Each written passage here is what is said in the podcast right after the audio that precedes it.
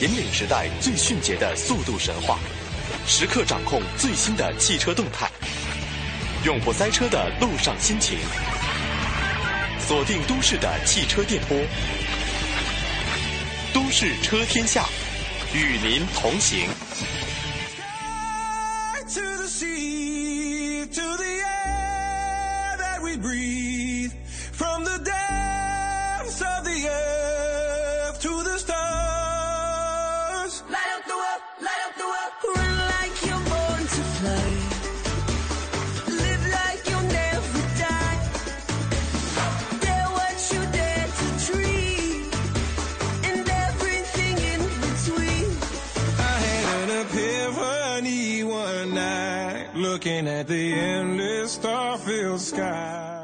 北京时间的九点零三分，欢迎您继续锁定中央人民广播电台华夏之声，收听《都市车天下》。大家好，我是大伟。大家好，我是小班。嗯，又到了周一了啊！很多朋友呢，经过了两天的休整之后，又开始重新出发了，走在上班上学的路上了。大家心情怎么样呢？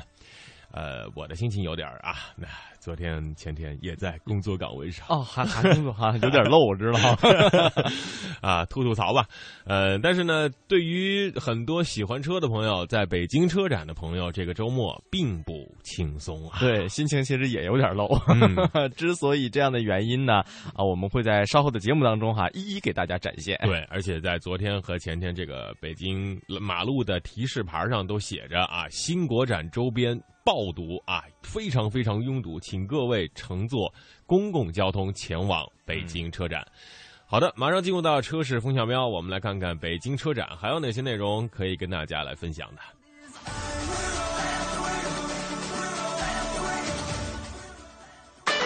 都市车天下，车市风向标。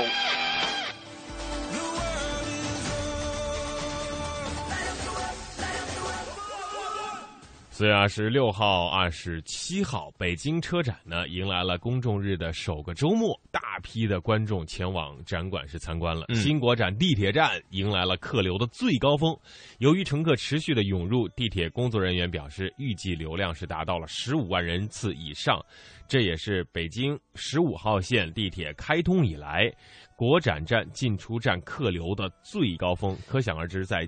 车展里面每台车面前会有多少人呢？嗯，啊，同时刚刚呢大卫其实也有在说哈，像呃不仅仅是地下，地上呢也是如此。对，这个车满为患。对，呃，估计你找个停车位都挺费劲的，尤其是排队去那儿哈，怎么也得两个小时才能进去吧？对，而且在这个精密路上估计是水泄不通，而且在这个周边，当时媒体日那一天我开车去，就围着那个会场绕了两公里才找到一个停车位。嗯，然后走了。半个小时才进入展馆，是其实有的时候会在想哈，这样的一个展会呢，呃，不仅仅是大家的算是一个节日啊，更多的呢，可能也检验到了我们对这个呃展览展会呃对这样的一个组织能力，嗯，还有我们这个展馆的接待能力哈，都是一场考验。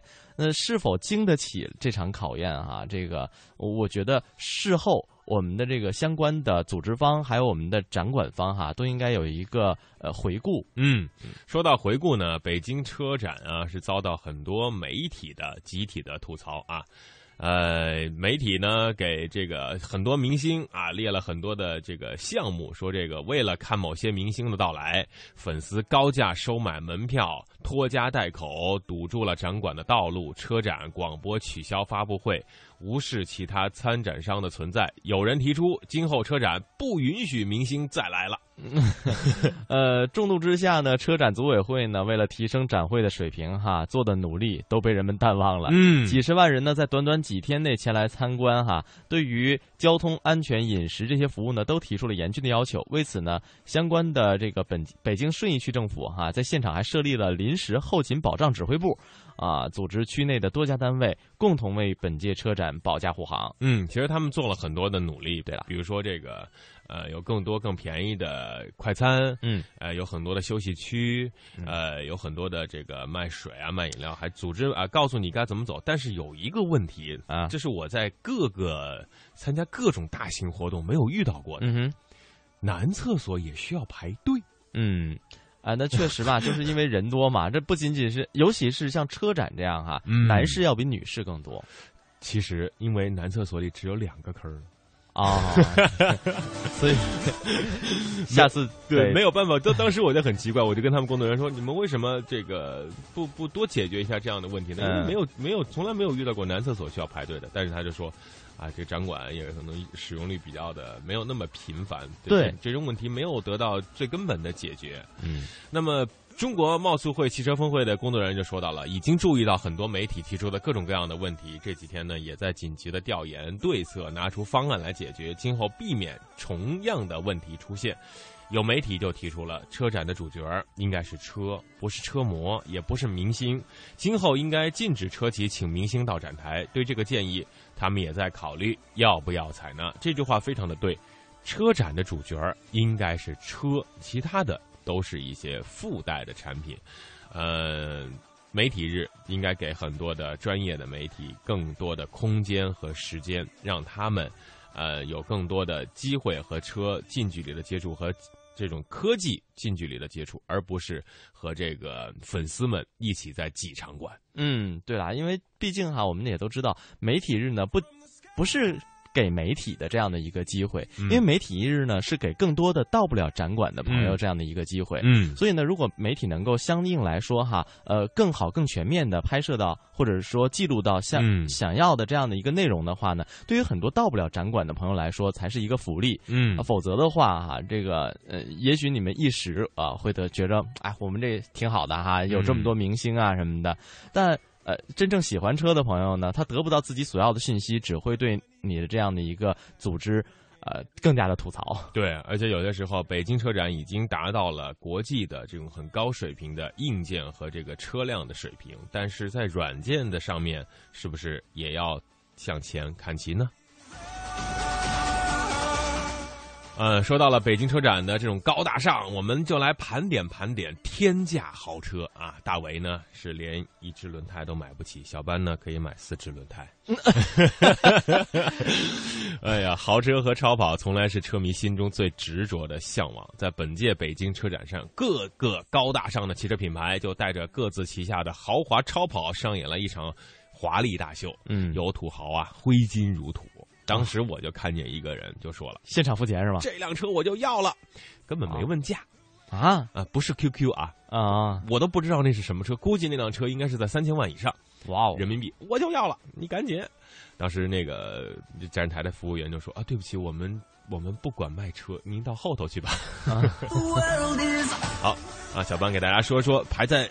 Top One 第一位的 北京车展最贵的车是啥呢？我都不认识这个，叫科尼赛克 One One by One，嗯。啊 One by One 啊，呃，这款车哈是一款超跑，嗯，也是首次在国内亮相，限量生产啊，一共就六辆，嗯，但让人非常兴奋的是，其中有五辆都卖给了中国，嗯，目前六辆已经全都卖光了。啊，这有一辆是你订的吗？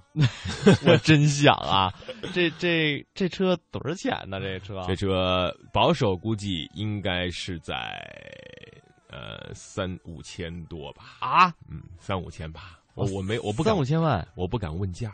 啊，但是车哈看着有点像那个 F 一的那种，对，就就是一辆，就它涂装的很像啊。但这个车，你你觉得在北京的公路上要跑起来是个什么感觉呢？呃，这主要是跑不起来啊，这个 啊。那我们继续来说一下这款车哈。那这款科尼赛克 One by One 哈，这个新车呢，从静止到加速到四百公里哈，只要二十秒，搭载的是五点零升 V 八双涡轮增压引擎发动机。机能够爆发出一千三百四十一匹的最大马力和一千三百七十一牛米的峰值扭矩，哎呀，这个 可以说哈，人家都是一百一百的，他这都一千一千的，嗯，呃，那马力重量比呢一比一哈，这个刚刚说的这都是一千三百多的这样一个，确实是呃配比很好哈，嗯，呃，匹配的是上七速双离合变速箱。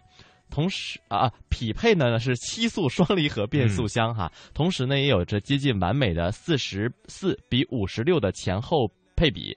那根据官方显示的信息呢，过弯能力高达两个 G。虽然没有公布详细的性能数据，但是呢，预计这个车哈会重新创造。每小时零到两百公里，或者还以及每小时零到三百公里，还有每小时零到四百公里加速的新纪录。零到二百公里，它能够达到两秒吗？啊，哎呀妈呀！哎，好惊讶呀！但目前刚刚我们也有在说它的这个就是、呃就是极限哈，嗯好像是在四百四十公里以上每小时。嗯哇，太快了！嗯，而且刚才我们说到不是多少钱吗？那网上说这车卖一个亿，啊，但是但可是可但是啊，这个科尼赛格官方就宣布了，为了保密，为了这个对客户信息的保密原则啊。我们从来不对外公布价格，所以大家可以啊，你懂的。哦，一个亿的车，天哪！再来看的第二位啊，第二位就马上就就就少了少了，迈凯伦的 P 一售价是一千二百六十万人民币啊啊，这辆车呢应该马力也非常的十足啊，百公里加速二点八码，最高时速是三百五十公里每小时，嗯，这多少钱呢？一千二百多万，啊，一千二百多万、多便宜啊！宜，和一个亿的比起来，你突然就觉得这车白菜价儿。啊、那动力方面呢，就是三搭载的是三点八升双涡轮增压 V 八发动机哈，嗯。啊、输出的功率刚刚其实有在说了，非常的大哈，嗯。呃，零呃零到一百加速公时间是二点八秒，嗯。极速是三百五十公里每小时。嗯，好了，看看第三位是保时捷九幺八 Skyder。啊，这个售价呢是一千四百多万人民币、啊，这是保时捷带来的多款新车，应该说最高极限时速达到三百四十五公里每小时，嗯还装备了电控的可变四驱系统，用来实现前后轴动力输出按需分配。看到这些高大上的车，是不是有一些心潮澎湃呢？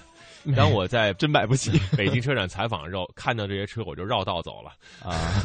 我这还是来报道一些比较朴实无华的，能够老百姓消费得起的，这个没有上一个亿的这样的车吧？对啊，这太贵了。我先数数钱去吧。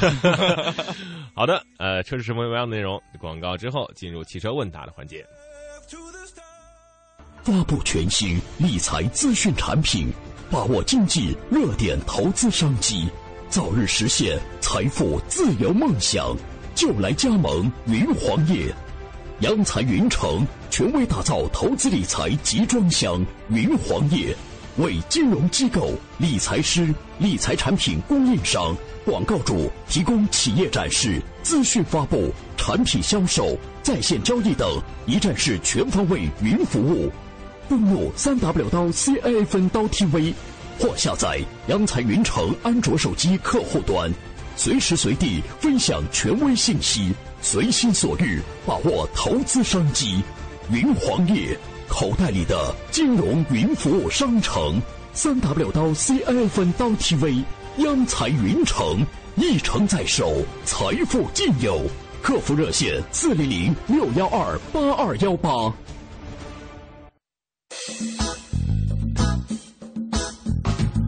您现在收听的是《华夏之声·都市车天下》，欢迎您继续收听。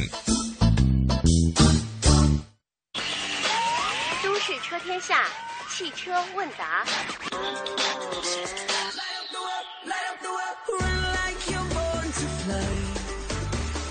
好的，要进入到汽车问答的环节。今天是周一呢，按照惯例还是请到我们深圳的郑汉成郑工。郑工你好，哎，早上好，两位主持人，早上好各位听众。嗯嗯，呃，正工来自于深圳标远通用哈。嗯那刚刚呢，其实我到现在还没有从刚刚我们还没有平静。，对播报的这个新闻当中哈缓过神儿来。嗯刚刚我们在播呢，就是说这个北京车展里边哈卖的最贵这车科尼赛格啊，嗯，这个说一个亿啊。嗯小班订了一辆，对，我特想问一下正工哈，您觉得这车卖一个亿，它得有好在哪儿呢？它就能卖这么贵呢？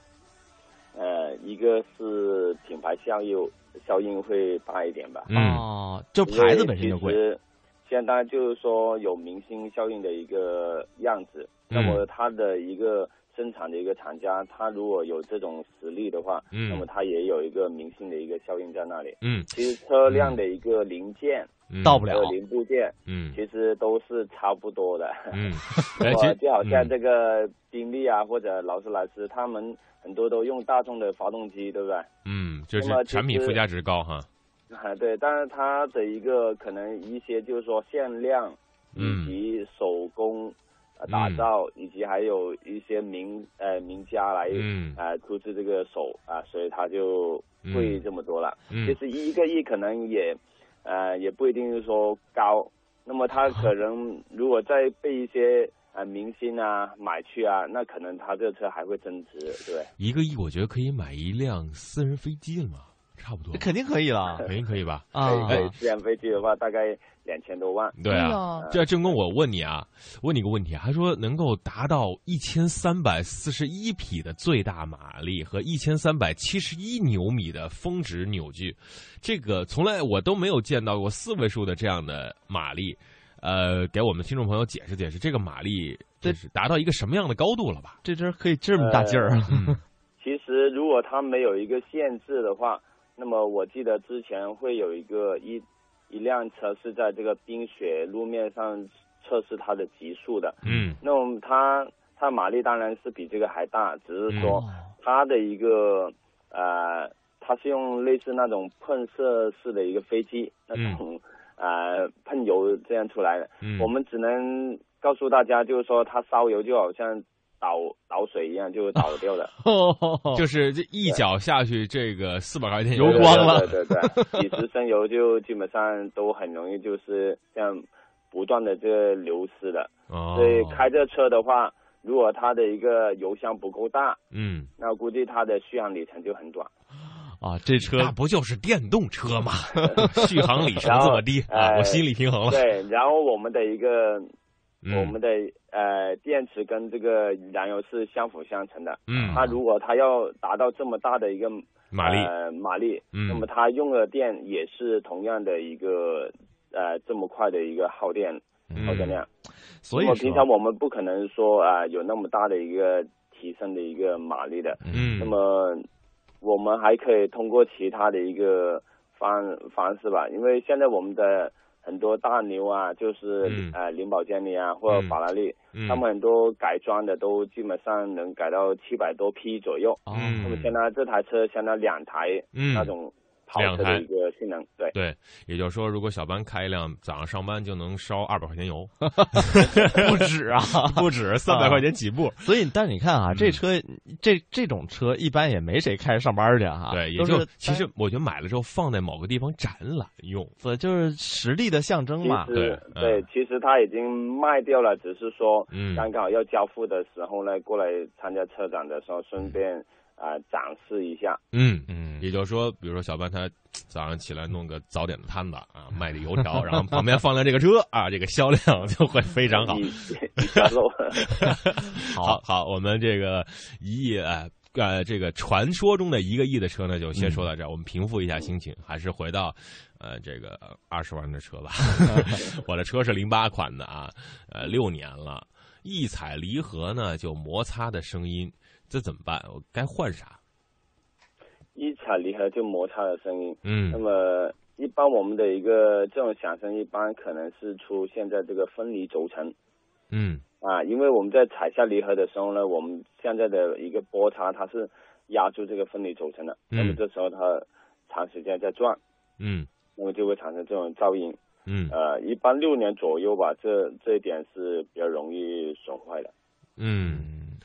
好的，来看下一个问题。呃，这位朋友啊，他问了一个关于汽车这个装饰的问题哈，就是他这车呢买的时候没有那个旁边那个就是车玻璃旁边那个亮条儿，嗯就亮亮的那些条儿，然后呢他就去贴去了。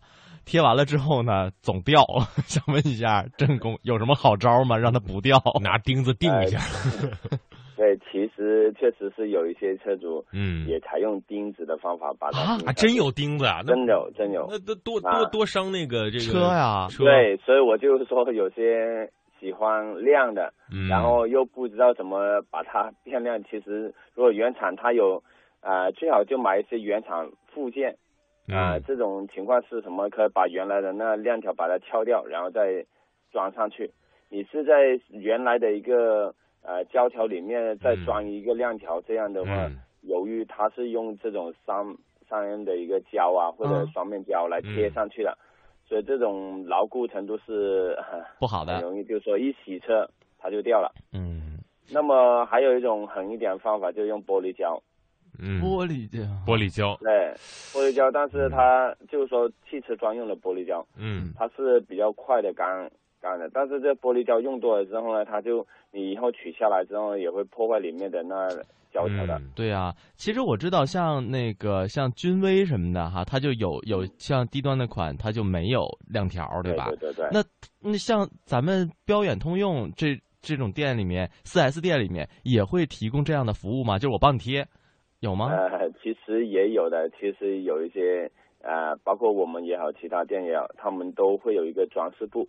那么这个哦装饰部的话，它有原厂配件，也有副厂的一个这种嗯装饰件。嗯当然，就是说看车主的一个选择。哦，它可以用原厂的，就是直接更牢固一些，是吧？啊、对，原厂就是它如果原厂它高配的有亮条的话，那它直接可以订购原厂的一个亮条来贴上去。哦，嗯那还行。那它这种贴就和外面的用什么三 M 胶啊、贴就不一样了。对，不一样，对，嗯啊，那成，那这位朋友，您直接去四 S 店吧。啊，如果有相应的这样的服务的话呢，是的。我我觉得这可比外边贴的靠谱多了。别拿钉子瞎钉啊，对你钉完了之后都现会在已经漏雨吧他？已经买了，嗯啊，他已经买了，他要牢固的方法。那我提供方法就是使用一个汽车的一个专用的一个玻璃胶，但是这个玻璃胶的话会破坏原来的一个里面的一个亮条啊或者胶条。嗯，所以尽量的还是别用这样的，实在不行咱们就把你你买完了，这玩意儿好像也不是太贵吧，就把它扯下去。嗯 当然扯掉的话就，啊、嗯刚开始看到就有面镜子嘛，对吧？嗯现在就镜子没有了，就很暗淡嘛。啊哈，嗯，然后去四 S 店嘛。好，咱们看下一个朋友的问题。好，这个问题呢是关于发动机的。发动机呢每次要打两次火才能够启动，请问一下郑工，这是什么情况？怎么修啊？有点像供油不畅或者电电压不足的一个情况。嗯那么最简单的方法就是先用一些呃万用表啊，或者如果有有工具的话，可以采用一些我们的一个电池分析仪，先分析一下这个电池的一个容量、嗯。以及它的寿命。嗯。那么看看这个，如果电压不足的话，经常都会导致需要打两次或者三次火。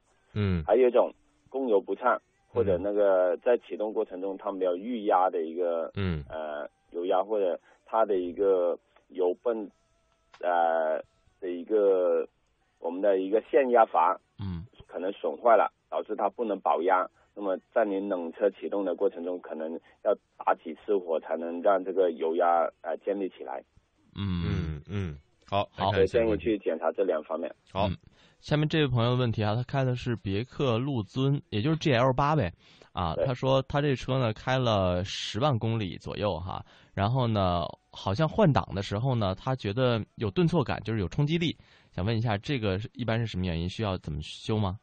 嗯，这个应该算老毛病吧，因为呃，如果老款的一个 G 八，它采用的是一个四 T 六五 E 的一个变速器，嗯那么这款变速器用久之后呢，它可能会在换挡过程中会变得迟钝。嗯那么这种迟钝的啊、呃越迟钝的时候呢，电脑会给它进行一个加压，嗯这时候我们就感觉到这个有一个顿挫感。啊、简单的一个处理方法就是说，用电脑去看一下它的数据，看一下有没有一些 P 幺八幺幺的一个故障码。嗯如果有的话，我们可以通过这个呃恢复原厂的一个数值来让它先用一段时间嗯啊、如果用一段时间没问题了，那就不用修了。嗯，但是如果呃下完码以及呃清完这个零之后呢，马上又出现，那我们就要及早的去对症下药，看一看电磁阀是不是有问题或者啊、呃其他的一个问题存在。嗯好，嗯，我们来看下一个朋友的问题。好，下一个问题。是长城皮卡发动的时候不知碰哪儿了，仪表显示防盗锁标志，呃，用车钥匙打车呢就没有动静了。请问郑工怎么办？那是呃防盗起作用了。嗯、防盗起作用的话有两种，第一个就是说看一下车主他有没有加装的一些防盗器嗯啊，那么也会导致它这个亮了。第二个就是我们的钥匙里面的一个芯片，看一下有没有损坏或者丢失。嗯啊，那也会导致这个防盗的一个灯亮。嗯当然，这个防盗灯亮的时候呢，车辆是被禁止启动的，我们需要找到另外一条钥匙来测试一下。如果另外一条钥匙也无法启动，那么就要检查这车辆里面的一个防盗啊、阻断器，啊、嗯这样才能排除故障的。嗯，好，这位朋友呢，多多注意一下啊，不要把自己锁车里了。好，嗯。下一个问题，来看这位朋友哈，他呃嗯。呃开的车呢是呃长城哈，嗯。他想说呢，这个防侧滑系统的灯哈总是亮啊，过超过一定的速度呢它就亮，想问一下是怎么回事儿？呃，如果是超过一定的速度嗯，那么我们一般这个灯可能跟我们 ABS 系统是直接有关系的。嗯那么从两点来呃排查吧。第一点就是我们有没有换过不同牌号的轮胎。哦如果有不同牌号的轮胎，它的一个扁平比不一样，就算它的一个呃大小一样，也会有这种影响。嗯第二个就是还是要检查一下它的一个 ABS 系统啊，嗯它的一个防侧滑呃系统是不是出了问题？那么当然呃这个是必须借助这个专电脑用电脑来检测，对。嗯，嗯，你去 4S 店看一眼吧，对，轮轮胎呀、一定要换，就是同一个品牌、同一个型号、同一个要求的，嗯呃，不要随意的这个瞎更换啊。嗯啊，好，最后一分钟呢，我们想请郑工来说说这个北京车展之后啊，在别克这边最力推的是哪款车啊？呃，暂时来说，我们这个别克是新推的两款，呃，两款的一个主打车型，也是我们以前的一个新君威跟新君越。嗯啊，这两款车型，它因为在二零幺四款，它又重新推出来了。嗯啊，当然，呃，现在我们又推出呃 两款，就是说小改款的，嗯呃，新昂昂克雷以及这个新的 G 幺八。那么嗯在动力方面以及它的一个内饰方面都做了很大改善、呃改进，以及嗯这个价格也维持维持不变吧，嗯就是说不会再增长啊。嗯，就加量不加价哈。好的，也如果有兴趣的朋友，也可以去店里面，别克店里面好好的看一看。好看一下时间，今天的问答环节就到这里，我们下周同一时间再见，成功，拜拜下周见，。拜拜。嗯，拜拜。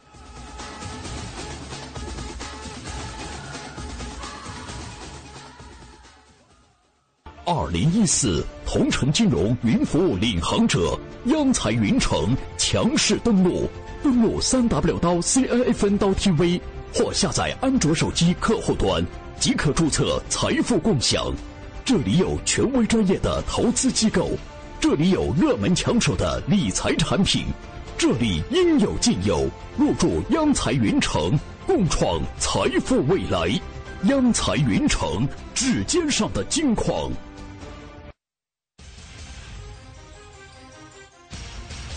想体验手机理财的轻松便捷吗？马上参加轻松理财下载商机财经财信报大馈赠活动吧！下载安装同城金融客户端央财云城，新注册用户有机会获得丰厚大奖，还不赶快行动！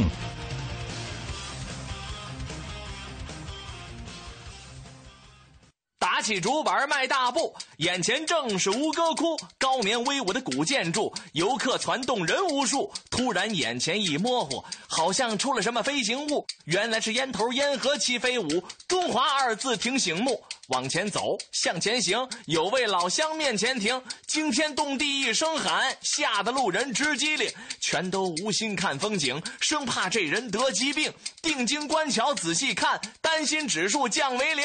原来他拿拿着手机聊着天儿张嘴闭嘴行行行。出游休闲又浪漫，陋习虚改不能惯，糊涂乱抹讨人嫌，随地乱扔惹人厌。遵守规定去游玩，习俗禁忌别冒犯，加塞抢座不雅观，国人的荣誉记心间。出游礼仪是典范，入乡随俗当为先，当为先。出游讲礼仪，入乡要随俗。讲文明树新风公益广告。我要让全世界都能听见我的歌声。我们想为小朋友开设冰上芭蕾课。我想给失独老人一个温暖的家。我们要组建自己的话剧社。收音机前的你，梦想又是什么？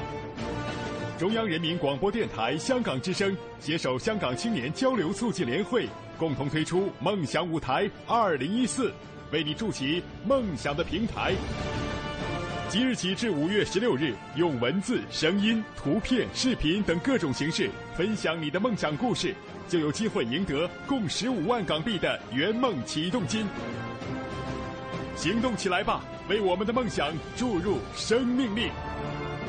详情请登录中国广播网三 w dot cnr 到 cn。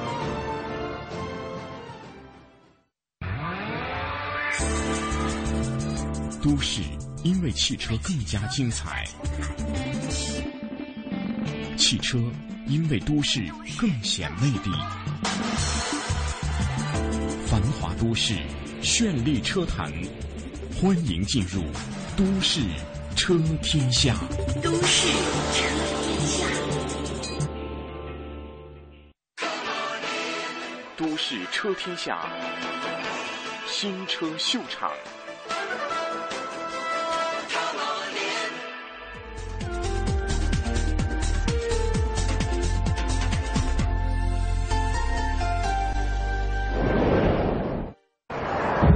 这是宝马选在中国发布的大豪车，叫做 Vision Future Luxury，就是未来的豪华概念车。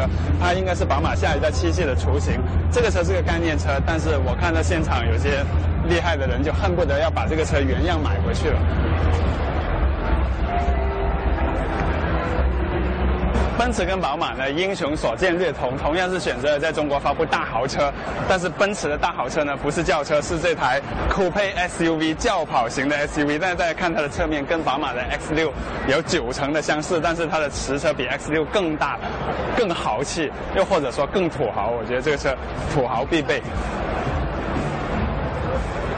奥迪没有拿来他们已经在海外发布的全新一代的 TT，而是首发了这一台。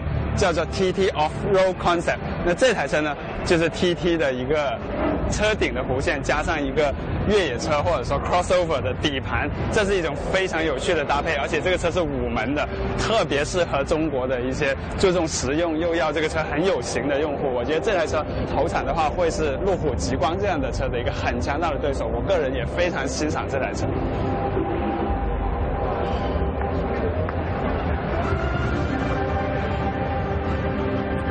路虎带来的全球首发呢，是这一台叫做 Vision Discovery，它应该是发现的一个衍生车型，啊，比发现会略小一点，也更偏向于年轻运动一点。SUV 市场很大，豪华 SUV 市场更是一块巨大的蛋糕，所以他们会绞动脑筋，想方设法的推出一切的细分车型。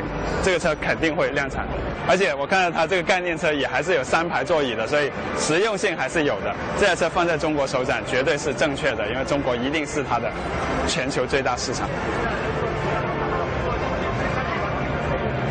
雷克萨斯带来的是这台全球首发的 NX 系列。这台车之前的概念版是丑的掉渣的，但是这台量产版大家可以放心，真车看起来很精致、很漂亮。还有一种高大上呢，你不用管它是什么首发，你只要看到它的真身，你都会觉得很兴奋的。比如说这一台科尼赛格的叫做 One by One，那实际上这个呢。是什么意思呢？就是它是全球第一部拥有升功率一千千瓦的车子，一千千瓦就是一千三百六十匹马力。更厉害的消息是，这台车全世界只生产六台，而四台会在中国卖，是不是很牛？这台呢是创纪元的顶级超跑迈凯伦 P1，这台车售价可能是过千万的。中国有三十八台的配额，但是已经全部卖光了。所以除非有车主愿意借给我开，不然我应该也没得试驾这个车。最后一个高大上呢是这台红旗的 L5，这台车并不是第一次亮相车展的，但是这回呢它是量产车，而且公布了预售价，很恐怖啊，五百万，五百万。第二部分，多少钱？什么时候上市？今年的北京车展呢，少了很多技术性的展示，多了很多大家马上能买到的量产车，尤其是一些专门为中国来量身定造的车。无他，因为中国市场真的是销量太大了，太重要了，对很多厂商来说是兵家必争之地。而且在很精心的市场调研的驱使下，这些车几乎每一款都能引起我们的购买欲望。比如说我身后这一台全新的奔驰带来的新一代 C Class 的加长长版本，它是专门为中国市场来重新设计了车身的中部。但是我非常欣赏这部车的是，我在国外的车展看过它的标准轴距版，我觉得这台中国的加长轴距版比国外的版本看起来要更协调。因为我觉得现在奔驰 S Class 的设计语言呢是特别适合这种很长的舒展的大车，而这台 C Class 它就是一个 S Class 的缩水版本，所以看起来就很协调。它的轴距是两米九几啊，比宝马三的轴距还有奥迪 S 的轴距都要再长出一些。但是它的后座空间我坐了一下，其实并不算特别的出色。不过无论如何，这台车出来应该会让奥迪 A4L 和宝马的三系非常的难过。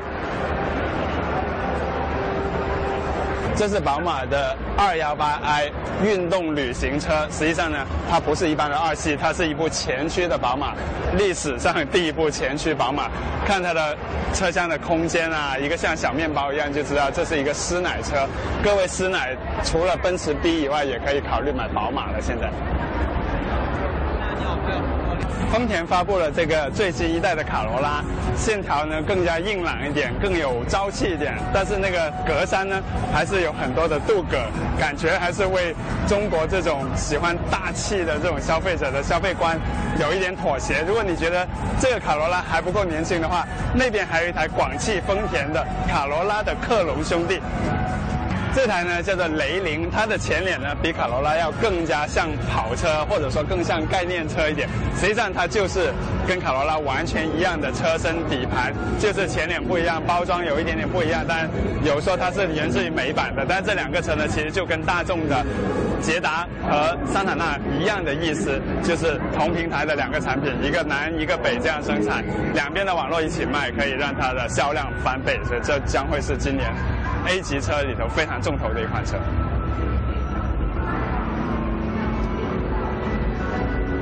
另一个 A 级车的王者雪佛兰的科鲁兹，这回也推出了全新一代，这是第二代的全新国产科鲁兹。整个外形呢，我觉得比原来要更显年轻化一点，车身也显得更大了，空间肯定也更大，各方面又会会更好。有新的 1.4T 的发动机，不过从外形设计来说，我觉得我还需要一点时间去适应它。这也是东风标致的新一代四零八，它厉害的地方呢是主打速腾这样的对手，但是它拥有跟帕萨特媲美的车身尺寸，而且搭载了很多先进的装备。今年下半年可能年底会上市。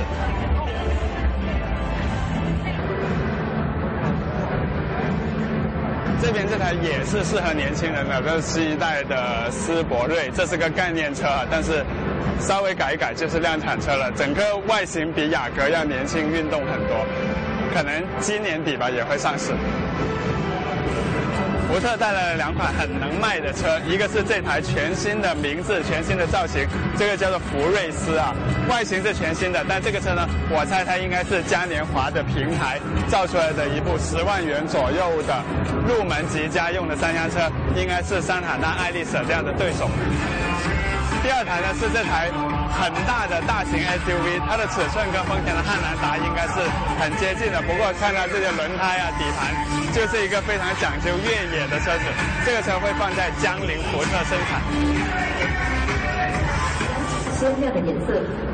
说到 SUV 呢，那当然是热潮不止了。那今年 PSA 就会有两台全新的 SUV 投放，这台呢是在 DS 这边的高端路线的，这是以 DS 的一个第一个 SUV 产品，做了很多 DS 特有的一些装饰件啊，啊，主攻我觉得应该是女性市场啊，因为这个车的底盘不高，但是很漂亮、很精致，像是精心穿戴的出门一样。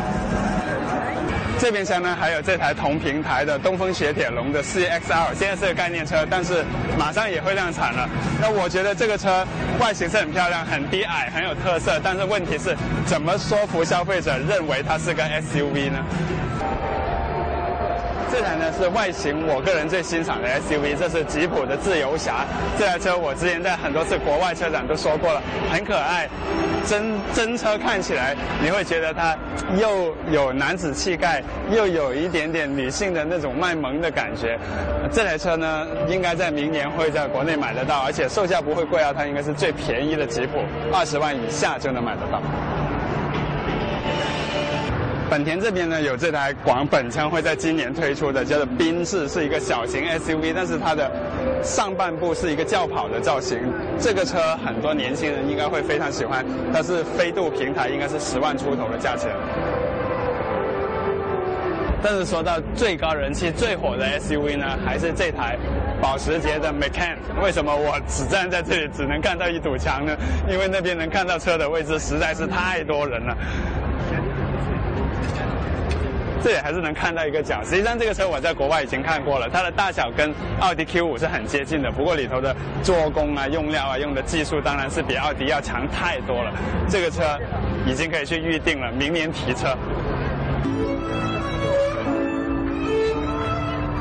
林肯，这是这回全新登陆中国的品牌，虽然这是一个很老的福特的高端品牌了。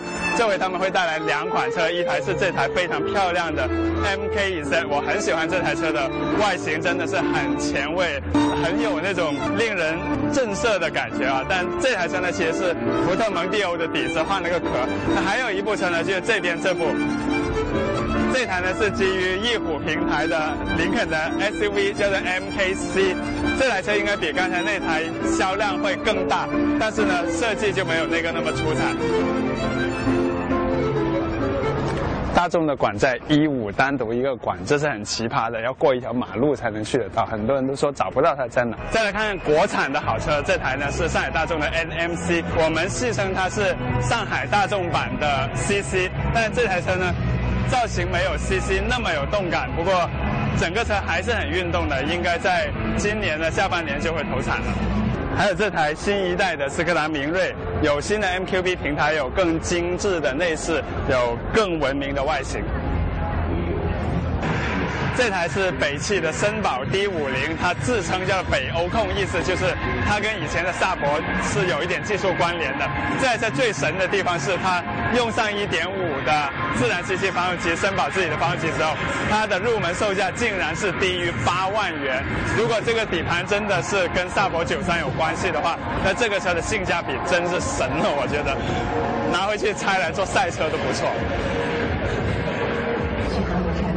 更能够提供给人非常大的内部空间和后备箱空间，以及非常卓越的驾驶体验。如果你远方远远车很早高兴来体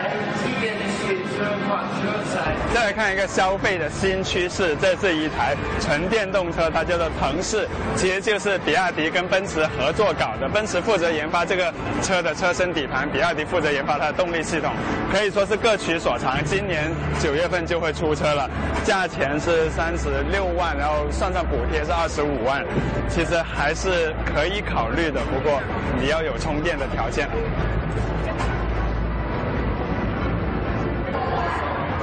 最后来给大家说一个真正接地气的好车，这台是宝骏的七三零，它是一部七座的大家用车，不是 MPV 啊，因为它的门呢是这样拉开的，是很轿车化的，但是空间真的是非常大。大家知道我们常测的一台宝骏的，呃，不是宝骏，五菱宏光 S 已经很满意了，但这台车就像一个升级豪华版宏光 S，而且里面的车厢的做工用料都非常得体，大空间的七座家用车，这是空白的一个市场。这台车接下来应该是所向披靡的，前提是它要有宝骏一贯的那种性价比，但是我相信他们一定能做出来。第三部分。自主品牌的设计瓶颈。自主品牌的设计呢，是我每一届车展在看展的时候，一定心里面都在反复思考的一个问题。我们知道，自主品牌投入研发确实不容易，投入也很大，也要考虑到回本的问题，所以他们都会经过很仔细的市场调研，都希望投入的车、研发的车、设计的车可以走量。正因为他希望走量，所以他选择的方式都是很保守的，希望能够啊卖给大部分中国人看了这个车都能接受的。这样大家调。研出来的结果就都很相像啊，车子要车头要大气，车尾要怎么样要端庄，然后空间要大，呃车车厢的后座要大，轴距要长等等这种东西，所以出来的感觉就是现在的自主品牌的车子，要么就是很雷同，要么就是很山寨。那比如说我现在身处处的这个比亚迪的展位后面这一台是全新一代的 G 五，那这个车其实它是完全是新设计的，你看它这条腰线是新的，尾灯也是新的，头灯也是新的，但是这个车呢，总的给人的感觉就是跟别的自主品牌的车其实是呃没有什么差异性的，就是各家自主品牌他们的车子都是长这个样子，所以我会把它归类为雷同的一类。当然，比亚迪展台上还是有一些。可以归类到第二类的，叫做山寨的这一类。这部呢是东风景逸的 S 五零，他们的第一台轿车，它的头呢很像韩国车，它的车身呢又很像日产的轩逸，尾部呢有点像日本车，总之整部车都挺像各种车的。其实就连 SUV 或者跨界车也有高度的雷同，像我身后这部纳智捷的 U 六 SUV，这种中小型的城市 SUV 带有一点 cross 的风格也有非常的多，但这一部的一些细节，我觉得算是设计的比较完善的。我身后又是一款自主品牌的新的中型 SUV，看这个侧面根本看不出是什么车，好在这台车呢，它在前脸做了一个很强的识别性，没错，大嘴。大的镀铬的这个网状格栅，这是华泰。东风的 AX7 这个车呢，远看轮廓还行，近看其实真的没什么好看的这种车。其实它的轮廓，你换个品牌，换个别的标，就是别的车了。这个呢是油泥模型的制作，就是我们画好草图之后呢，设计师都要这样把它做成一个立体的模型，然后让大家看得到这车立体是怎么样的。我大学的时候就是做这个的。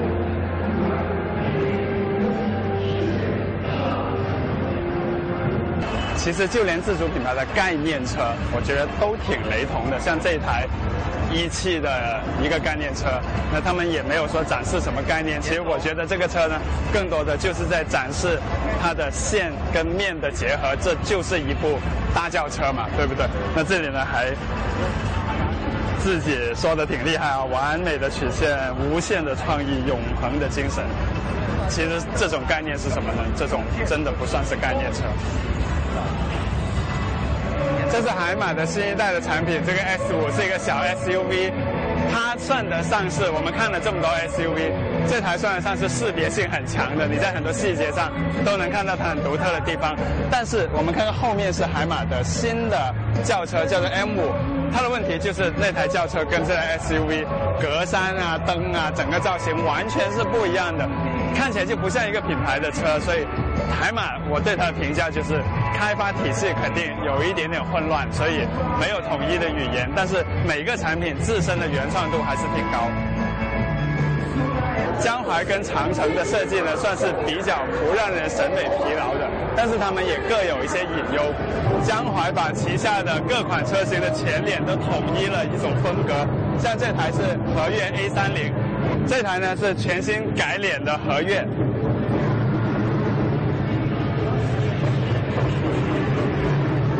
这一台新的瑞风 S 五，但是如果这种家族风格无止境的发展下去，变成这个样子，不好看。但是令人欣慰的是呢，在长城的展台上还是有两台原创成分很高的车。那边那台 Coupe C 是一个有运动感的 crossover 的车型，这一台呢是一部 Coupe，直接就叫做 Coupe。但实际上呢，这是一个 crossover 的概念车，两部车都是全原创的。那边那部呢，完全就是个量产车的模样。所以，我相信以后的长城原创程度会越来越高的。他们也算是从山寨这条路过来，收获了。山寨的好处的一个典型。长城的哈弗 H 九很大、很气派、很威武又很实用的硬派越野车，但是相信大家都能看出来，这部车有很强的山寨丰田普拉多的痕迹。除了山寨呢，在北京车展这样的国际大舞台，像以前的川骏野马那种敢彻底山寨别人的车厂已经没有了。但是我还是找到了这一家，在我身后这台呢是北汽版的奔驰 G Class，这是北汽版的牧马人。这是北汽版的悍马加路虎卫士，那么凑近看看它的这个做工，其实真的是连高仿品都不如。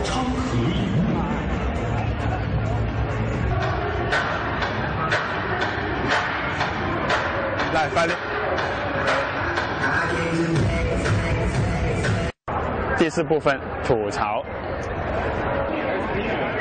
男厕所都要排队。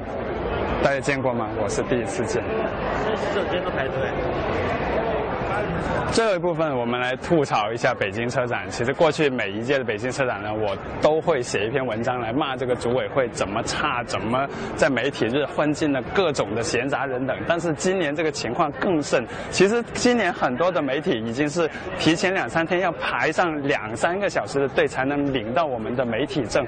我想，哎，领媒体证这么困难，那应该是人流控制的很好啊。结果完全不是的，到媒体日那一天，什么人都有。我觉得能有百分之三十是媒体就很不错了，其他百分之七十是什么人啊？有人说我们这个媒体证不叫媒体证，今年叫做粉丝证，因为为什么呢？因为今年有的厂商他们请了很大牌的明星过来北京车展，包括我身后这个啊，我就不说他是谁了。然后还有什么贝克汉姆啊，还有这个长腿叔叔啊等等各种各样的人，因为这些明星的到来，而且提前的很多的风声放出去，使得很多的粉丝宁可出高价去黄牛那里去买我们的媒体证来侵入我们的呃媒体日，结果搞得我们媒体日全部是粉丝，有的厂商像这个厂商，它的展台根本就拥挤不堪，然后最后就被封闭了，发布会也取消了，然后所有的汽车记者想干正事都干不了了。那这个是中国车展的特色，但是这里确实是中国车展一种已经回不去的一种极其恶劣的现象。尤其我们以前说啊，车模对我们的干扰已经够多的了，已经很多人就纯粹是来看车模的。但是现在有比车模更厉害的，那是明星。我们的整个车展已经变成了一个娱乐展，这是我真的非常难受的一个地方。然后包括北京车展的整个服务也是极其差劲的。我们会看到上男厕所都要排长龙啊，我们会看到啊所有的展馆里面可能是冠冕堂皇，但是一出去就脏乱差了。我们会看到这个展馆没有正常的交通了，我们媒体日进来还走了一个小时的路，因为堵车堵得太厉害了。然后走的时候每次都必须要坐黑车等等这些问题。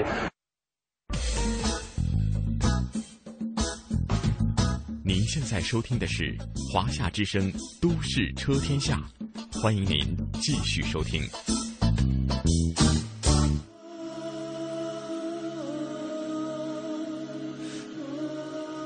哎，也吐吐槽吧。的确，作为这个专业的媒体呢，呃，我们的严总啊，在现场看到也是非常的详细，解说的呢也非常的精致。嗯，但是作为同样的媒体，在媒体日那一天，二十号那天去看车的时候，确实遇到了很多的各种各样的问题吧。嗯，那天这个我们资深的一个汽车媒体人也来到节目当中，我们聊的时候，同样的就是这下了这个车。首先没地方停，嗯，然后你要是没地方停呢，你只能赶紧去采访，要连线啊，你马马路边儿停，马上就有人来贴条，嗯，呃，停完之后得走很远很远才能够进入到这个馆里面，嗯，呃，场地很大，而且也不错，但是是不是还是到回归车本身来体现展览的价值呢？嗯，不要成为一个车展变成一个娱乐展，嗯，这样的话会偏离。车展所带来的这种更多的价值，对，也许今年的北京车展可以为明年的这个上海车展做一个借鉴啊！希望到时候呢可能会呃更正规，而且上海好像是呃和北京车展有明显不同的风格嘛。对啊，哎，上海车展明年换到一个更大的地方了啊，这个地方会更大、更大、更大，但是一定要更好、更好、再好一点。